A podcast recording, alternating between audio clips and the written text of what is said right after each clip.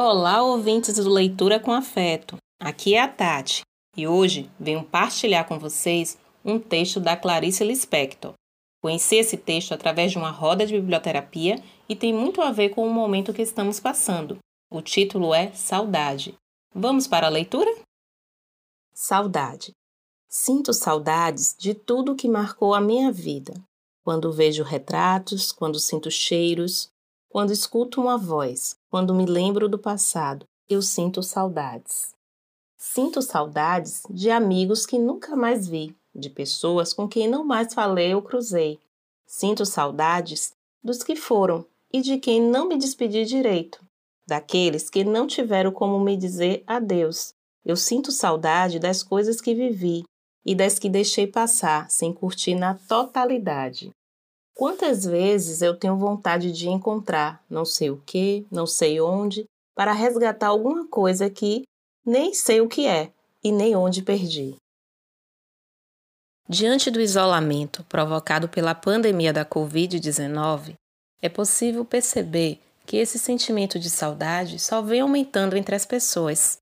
Afinal, de uma hora para outra, tivemos que nos afastar dos nossos familiares, amigos, colegas de trabalho e de faculdade. Tivemos que dar uma pausa em nossos momentos de lazer e ainda tivemos que lidar com perdas de pessoas queridas. Eu sinto saudade de gente. Sinto saudade de abraçar, de pegar nas mãos, de sentir cheiros, de criar momentos de memórias afetivas.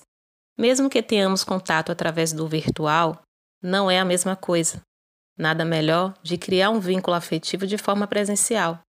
Percebam que eu citei situações cotidianas que antes da pandemia fazíamos de forma automática e não dávamos tanta importância. Eu percebo que precisamos ressignificar o sentimento da saudade. É comum relacionar a saudade como algo de sofrimento, mas se sentimos saudade de pessoas e momentos bons, é porque valeu a pena. Então, passamos a ter o sentimento de gratidão por ter tido a oportunidade de vivermos esses momentos e seguimos em frente. Precisamos também ser acolhidos em nossos momentos de saudade, seja através de palavras positivas ou mesmo através de um colo. Tem uma citação do Fabrício Capinejá no texto Só o colo acalma a saudade, que diz: O colo é o antídoto da saudade. O colo é o lugar mais parecido com o coração fora da nossa caixa torácica. Eu percebo que precisamos ressignificar o sentimento da saudade. É comum relacionar a saudade como algo de sofrimento, mas se sentimos saudade de pessoas e momentos bons, é porque valeu a pena. Então, passamos a ter o sentimento de gratidão por ter tido a oportunidade de vivermos esses momentos e seguimos em frente. Precisamos também ser acolhidos em nossos momentos de saudade, seja através de palavras positivas ou mesmo através de um colo. Tem uma citação do Fabrício Capinejá no texto Só o colo acalma a saudade, que diz: O colo é o antídoto da saudade.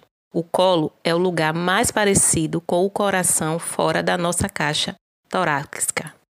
Então, ouvintes, gostaria de saber de vocês, caso queiram compartilhar lá no nosso Instagram, quais momentos te faz sentir saudade. Espero que tenham gostado do texto e das reflexões. Até o nosso próximo encontro e receba um abraço afetuoso.